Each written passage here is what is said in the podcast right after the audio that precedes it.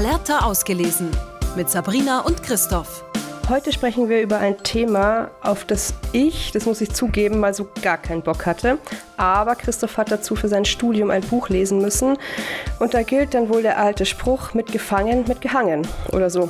Denn damit wir hier für euch im Podcast darüber sprechen können, musste ich natürlich auch ein Buch über besagtes Thema lesen. Es geht heute um Neoliberalismus. Christoph, welches Buch hast du dazu gelesen und bist du ein bisschen euphorischer als ich an das Thema herangegangen? Ja, euphorisch ist natürlich immer so eine Sache. Ja? Wie euphorisch kann man bei Pflichtlektüren wirklich sein? Ähm, aber tatsächlich, ich habe äh, Wendy Browns In the Ruins of Neoliberalism gelesen und war sehr positiv überrascht. Und das spiegelt sich zum Glück auch in meiner Note wieder. Von drei Punkten habe ich 2,5 bekommen. Also bin da auch sehr zufrieden. Äh, Brown hat sich in diesem Buch mit dem Denken von Friedrich August von Hayek, einer der prägendsten Figuren des Neoliberalismus, genauer auseinandergesetzt und hat das analysiert und sieht in diesem Denken auch den Grund für das Erstarken der antidemokratischen Rechten im Westen. Und wie das zusammenhängt, das erkläre ich euch im Laufe des Podcasts. Und Sabrina, zu welchem Buch hast du dich dann zwingen lassen müssen? Mein Buch heißt einfach auch nur Neoliberalismus und ist von Gerhard Wilke und ist im Campus Verlag erschienen und zwar am 15.09.2003. Und das ist der Grund, warum ich mir dieses Buch dann ausgesucht habe, wenn es denn schon unbedingt eins über Neoliberalismus sein muss. Denn das, das war mein 18. Geburtstag.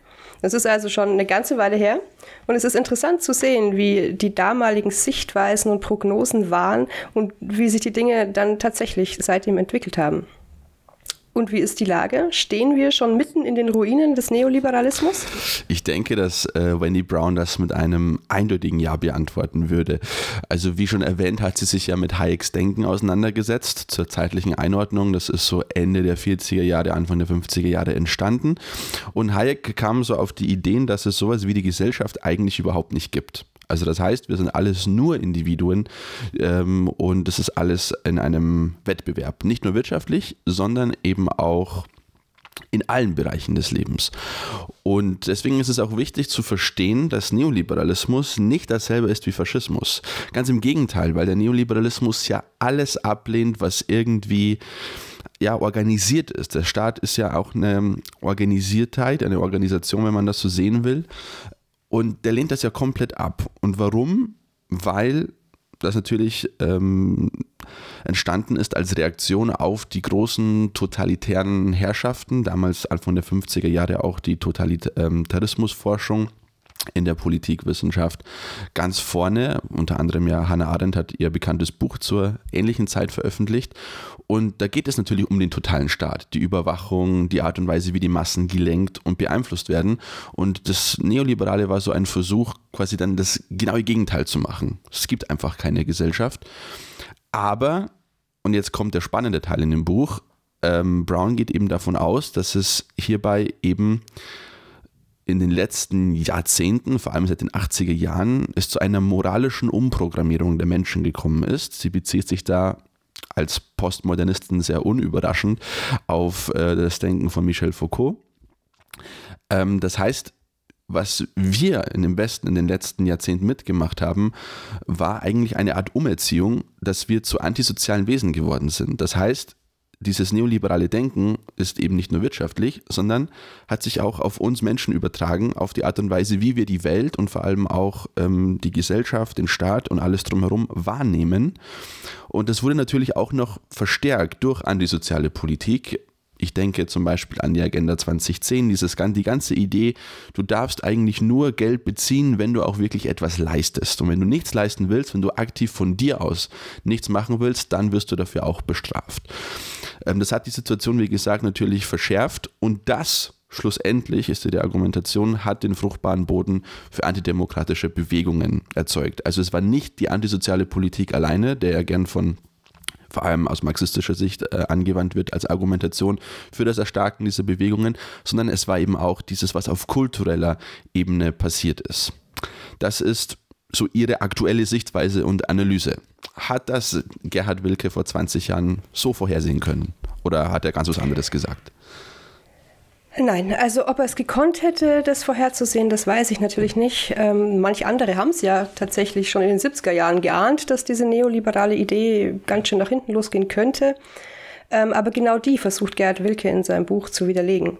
Und es gelingt ihm sogar relativ gut, allerdings halt eben nur theoretisch. Ähm, er beruft sich auch in großen Stellen auf Hayek. Später erklärt er diesen allerdings für hinfällig und beruft sich auf Kane und führt wirklich dem, dem ganzen Buch über eigentlich sehr genau aus, wie der freie Markt funktioniert und wie dieser sich selbst reguliert. Und dass Nachfrage und Angebot den Preis bestimmen, haben wahrscheinlich alle schon mal irgendwo gehört.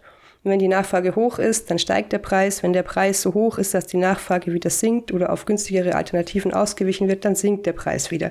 Beziehungsweise es pendelt sich ein. Der Markt regelt also, zumindest in sich selbst. So könnte man also die Aussage, Ware würde immer automatisch dahin kommen, wo sie gebraucht wird, weil dort ja eine hohe Nachfrage besteht, für absolut wahr halten. Und zum Teil ist sie das ja auch. Aber es ist eben nur die halbe Wahrheit, denn natürlich landet Ware da, wo sie nachgefragt wird, vor allem aber landet sie dort, wo sie am besten bezahlt wird.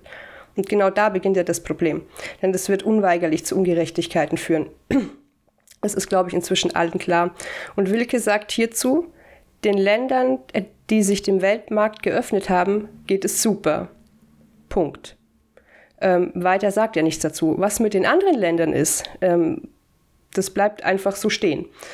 Und das ist wahrscheinlich das Gleiche wie bei diesen ganzen Investment-Influencern. Die, diese Länder haben halt dann einfach das falsche Mindset oder irgendwie so. Und da zeichnet sich ja genau schon das ab, was die Autorin deines Buches wohl näher ausgeführt hat, nämlich dieses antisoziale Denken, das hier dann wie nebenbei zu entstehen scheint. Ja, ich denke auch, dass es ein großer Fehler ist, dass wir den Neoliberalismus als primär etwas Wirtschaftliches verstehen. Es ist im Endeffekt, wie ich auch schon ein bisschen angedeutet habe, die Logik des Marktes die aber auf die Gesellschaft und auf das Menschsein übertragen wird. Und ich glaube, im Neoliberalismus lässt sich das nicht voneinander trennen. Ich kann es auch anhand eines Beispiels nehmen. Die Neoliberalen sehen in jeglichen Eingriff in den Markt, sei es durch den Staat, durch irgendetwas anderes, ist eigentlich schon quasi Totalitarismus. Und deswegen ist es auch so schwierig, dass wir den Neoliberalismus eben mit Faschismus oder Kommunismus, oder gut, mit Kommunismus würde man es nicht gleichsetzen, aber mit Faschismus gleichsetzen. Es ist einfach eine komplett andere Herangehensweise, wie man den Staat und wie man die Gesellschaft interpretiert. Und wie du auch schon erwähnt hast, die Idee ist wirklich, wenn wir keinen Eingriff haben, das reguliert sich alles selber. Und diese Logik wird auf die Menschen übertragen. Das heißt auch zum Beispiel, dass jeglicher Eingriff in den Menschen als biologisches Wesen abgelehnt wird. Und das haben wir super gesehen in den letzten Jahren bei dem Thema Impfung.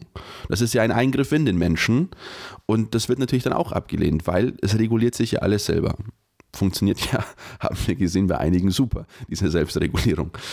Und das Hauptproblem der Gesellschaft ist, dass wir das so verinnerlicht haben, dass wir so moralisch umprogrammiert wurden, dass, dass einige Teile der Gesellschaft eben bei solchen Themen sehr empfindlich reagieren, eben bei Bürgergeld. Wenn Menschen Geld bekommen vom Staat, obwohl sie scheinbar gar nichts dafür machen, keiner Erwerbstätigkeit nachgehen, dann empfinden sie das als ungerecht, weil so von nichts kommt nichts und auch generell staatliche Vorschriften, Maskenpflicht, Tempolimit, all das sind Eingriffe des Staates und die werden als totalitär empfunden, weil wir eben so erzogen wurden, dass wir eben Individuen sind und dass wir möglichst viel Freiheit haben und haben müssen, weil das reguliert sich dann eben.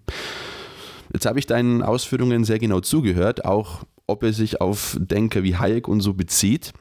Aber was mir jetzt aufgefallen ist, es scheint ja dann eine rein wirtschaftliche Betrachtung zu sein. Oder schreibt er auch über Gesellschaftliches? Nein, über Gesellschaftliches tatsächlich nicht. Ähm, aber es ist auch in Gerhard Wilkes Augen keine rein wirtschaftliche Angelegenheit. Allerdings macht er etwas, was meiner bescheidenen Meinung nach genauso falsch ist. Er vermischt das Wirtschaftssystem und das Staatssystem. Ähm, er sieht den Neoliberalismus als quasi notwendige Alternative zum Sozialstaat. Und das ist meiner Meinung nach völlig absurd, weil es einfach zwei Paar Schuhe sind. Man könnte ja zum Beispiel auch in einer freien Marktwirtschaft die Bürgerinnen trotzdem anständig grundversorgen. Also das schließt sich ja eigentlich nicht aus. Und am Ende ist es sogar so, dass ähm, es besser gewesen wäre, man hätte die Kaufkraft der Menschen erhalten, weil ohne die funktioniert ja der freie Markt auch nicht. Das ist ja eigentlich das, was wir gerade erleben.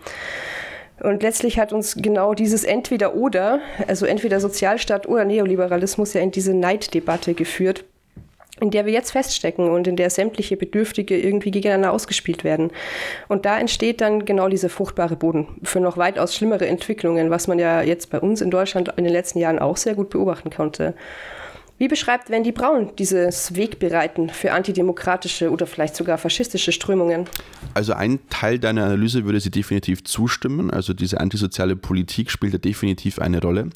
Sie geht ein bisschen weiter und analysiert das vor allem aus dem Denken heraus äh, der Neoliberalen. Und sie sagt, zum Beispiel allein der Begriff Demokratie, der ja Herrschaft des Volkes bedeutet, der suggeriert ja ein soziales Gefüge, das man als Volk oder Gesellschaft umschreiben kann.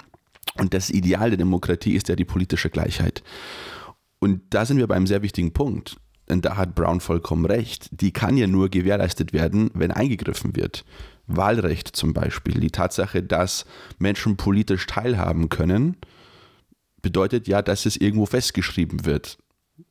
Sonst würden, hätten wir vielleicht immer noch ein Drei-Stände-Wahlrecht wie in Preußen im Ende des 19. Jahrhunderts oder Zensuswahlrecht, wie zum Teil in Spanien war. Also das heißt, diese Rechte, dass äh, zum Beispiel Männer und Frauen ab 18 Jahren, die StaatsbürgerInnen sind, wählen dürfen, bedeutet ja im Endeffekt auch Demokratie oder ist ein Teil der Demokratie. Frauenrechte und Minderrechte, die mussten ja erkämpft werden und auch staatlich garantiert. Das heißt, es gibt immer einen Eingriff hier. Aber der Neoliberalismus, Neoliberalismus lehnt ja diese Eingriffe ab und daher trägt er in sich eine antidemokratische Komponente. Das ist das, was Wendy Brown über den Neoliberalismus sagt. Aber das ist das eine. Das andere sind jetzt diese neurechten antidemokratischen Bewegungen, die sich quasi in dieses gemachte Nest setzen, das der Neoliberalismus übrig gelassen hat. Und was hier passiert ist, das kennen wir auch, glaube ich, alle sehr gut, dass wir eine Gleichsetzung haben mit dem Staat und dem System. Deswegen benutzen ja Parteien wie die AfD Begriffe wie die System- oder Altparteien, um sich eben als Opposition zu diesem System, aber auch zu diesem Staat zu präsentieren. Und das ist eben der Ausdruck, dass man diesen Staat ablehnt, der einem alles regulieren und vorschreiben will. Steuern, auch ein gutes Beispiel. Steuern sind Raub, ähm, diese ganzen rechtslibertären Aussagen, wo es eben auch hier geht, der Staat der nimmt uns etwas weg, was uns eigentlich gehört. Das ist ja eben totalitär. Hier auch ein kleiner Kritikpunkt von mir. Brown spricht ja natürlich fast nur über die USA, aber ich möchte das vielmehr jetzt auch auf eine deutsche Ebene bringen. Tempolimit, Verbrenner aus. Das sind sehr emotionale Debatten, die in Deutschland geführt werden. Aber es geht hier um mehr. Es geht hier eben genau um diese Frage der individuellen Freiheit und was kann der Staat einem, darf der Staat, soll der Staat einem vorschreiben. Und da ist es bei diesen, in der großen Teilen der Gesellschaft vollkommen egal, ob das eine rationale Entscheidung ist oder nicht. Es geht hier dabei, dass das abgelehnt wird aus Prinzip, weil man hier die Logik des freien Marktes benutzt, um Handlungen in der Gesellschaft in irgendeiner Weise zu, ja, zu rechtfertigen. Und das ist das große Problem. Das ist die Folge des Neoliberalismus.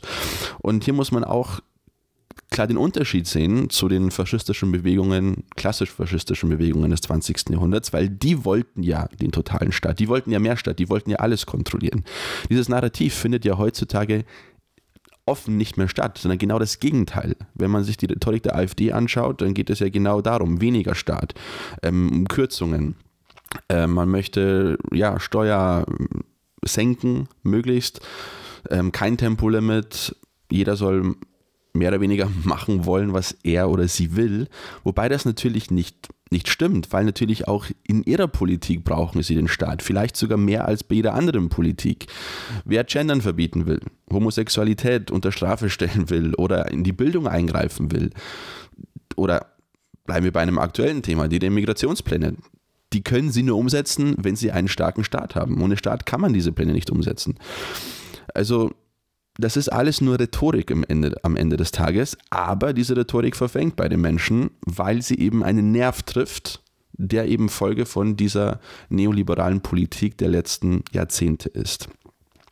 Und das war aber von den Denkern des Neoliberalismus, von Hayek, in der Konsequenz nicht wirklich beabsichtigt. Die wollten eigentlich eine andere Art von Gesellschaft. Aber das passiert eben, wenn man bestimmte Ideen zu einseitig denkt oder nicht wirklich zu Ende denkt. Ich habe jetzt bei deinen Ausführungen zu Wilkes Buch den Eindruck bekommen, dass du am Ende mehr zu kritisieren als zu loben hast. Ja, da liegst du nicht ganz falsch. Es war vielleicht, es war einfach wirklich anstrengend, sich durch diese Beweihräucherung des Neoliberalismus zu quälen. Vor allem, wenn man ja die Probleme jetzt bereits kennt und weiß, wie es 20 Jahre nach Erscheinen dieses Buches lief und wie es jetzt aussieht. Und es ist natürlich so, dass Wilke grundsätzlich nicht Unrecht hat mit vielem, was er schreibt.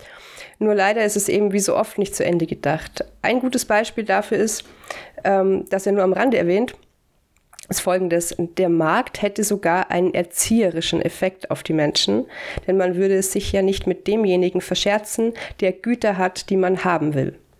Ist so einfach, wenn es wäre. Weil von Waffen, Gewalt und Krieg und so hat der Wilke scheinbar irgendwie noch nichts mitbekommen oder so auf der Welt. Ja, also man kann sich die Güter durchaus auch anders holen, als indem man nett ist ähm, zu seinem Gegenüber. Und man hatte ja auch die Idee, der Markt würde den demografischen Wandel regeln, das ist jetzt ja irgendwie auch nicht so gelaufen, wie man sich das gedacht hat. Ja, also, und der demografische Wandel entwickelt sich immer mehr dahin, dass wir immer mehr ältere Menschen in der Gesellschaft haben und ähm, immer weniger Kinder. Unsere Renten sind gefährdet und so weiter. Also da hat der Markt irgendwie auch nicht dahin geregelt, wie man sich gewünscht hätte. Und ähm, Wilke besteht auch ohne Diskussion auf die Existenz der Chancengleichheit, ja, die natürlich eine totale Illusion ist, im Kleinen wie im Großen auch. Ähm, aber er argumentiert das mit dem, dass die Chancen ja alle gleich wären. Es ist nur nicht, ähm, es gibt eben nur keine Ergebnisgleichheit. Aber das stimmt natürlich nicht, ja, weil alleine ja die, die Ressourcenverteilung eine ganz andere ist. Und so könnte man jetzt wirklich noch zahlreiche Beispiele aufzählen, ähm, die einfach anders gekommen sind, als ähm, sich Wilke das 2003 ausgemalt hat. Und den Autor selbst kann man darf wohl aber nur dafür kritisieren, dass er selber einfach auch diesem neoliberalen Narrativ aufgesessen ist. Denn so fachlich ist das Buch eigentlich nicht schlecht und seine Argumentationen, es ist sogar schlüssig und seine Recherchen auch gründlich. Aber es ist halt ein Thema, das deutlich komplexer ist, als dass man in knapp 200 Seiten ähm, abhandeln kann. So wenn man sich wirklich ehrlich und nicht nur einseitig, also nämlich von der Gewinnerseite aus, betrachten will. Und zwar versucht Wilke, die Kritik am Neoliberalismus wirklich Schritt für Schritt zu widerlegen, sagt am Schluss sogar selbst, ohne gerechte Ressourcenverteilung wird es nicht funktionieren. Aber genau die gibt es ja einfach nicht. Ja? Also man kann natürlich sich weiß ich nicht, wie viele schöne Systeme ausmalen, wenn aber die Voraussetzungen dafür einfach schon gar nicht da sind, dann macht es einfach auch wenig Sinn.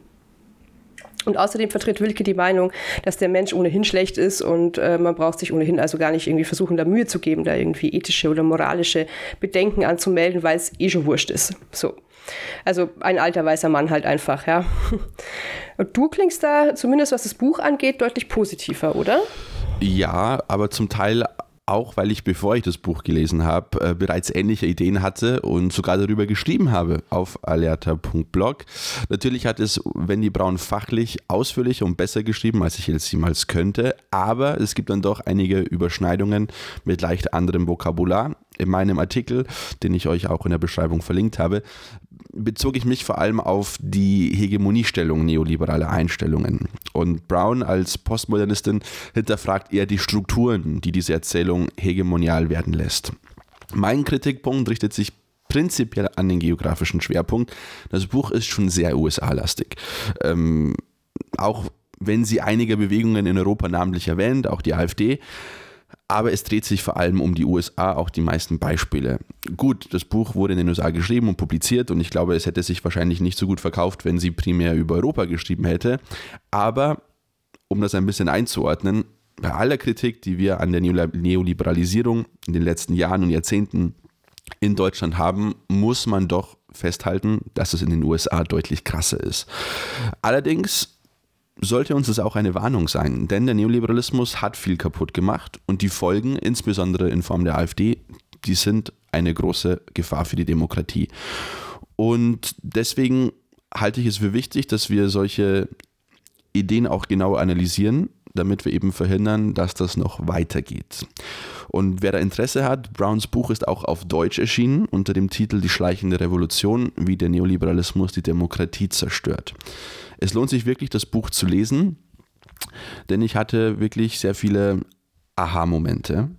Und deswegen wollte ich dich fragen, ob in deinem Buch von Wilke es Momente gab, wo du auch überrascht warst, positiv oder negativ? Überrascht hat mich vor allem diese Naivität, dieses Wissen zu haben, dass die Voraussetzungen eigentlich gar nicht gegeben sind, eben weil halt zum Beispiel Ressourcen nicht gerecht verteilt sind, aber gleichzeitig wirklich überzeugt darauf zu bestehen, dass es eine absolute Chancengleichheit im Neoliberalismus gibt. Das macht einen schon baff, wenn man eigentlich erklärt, dass es ja nicht geht, aber gleichzeitig erklärt, aber es ist super. Und was mich außerdem verblüfft hat, das ist diese völlig fehlende Konsequenzanalyse.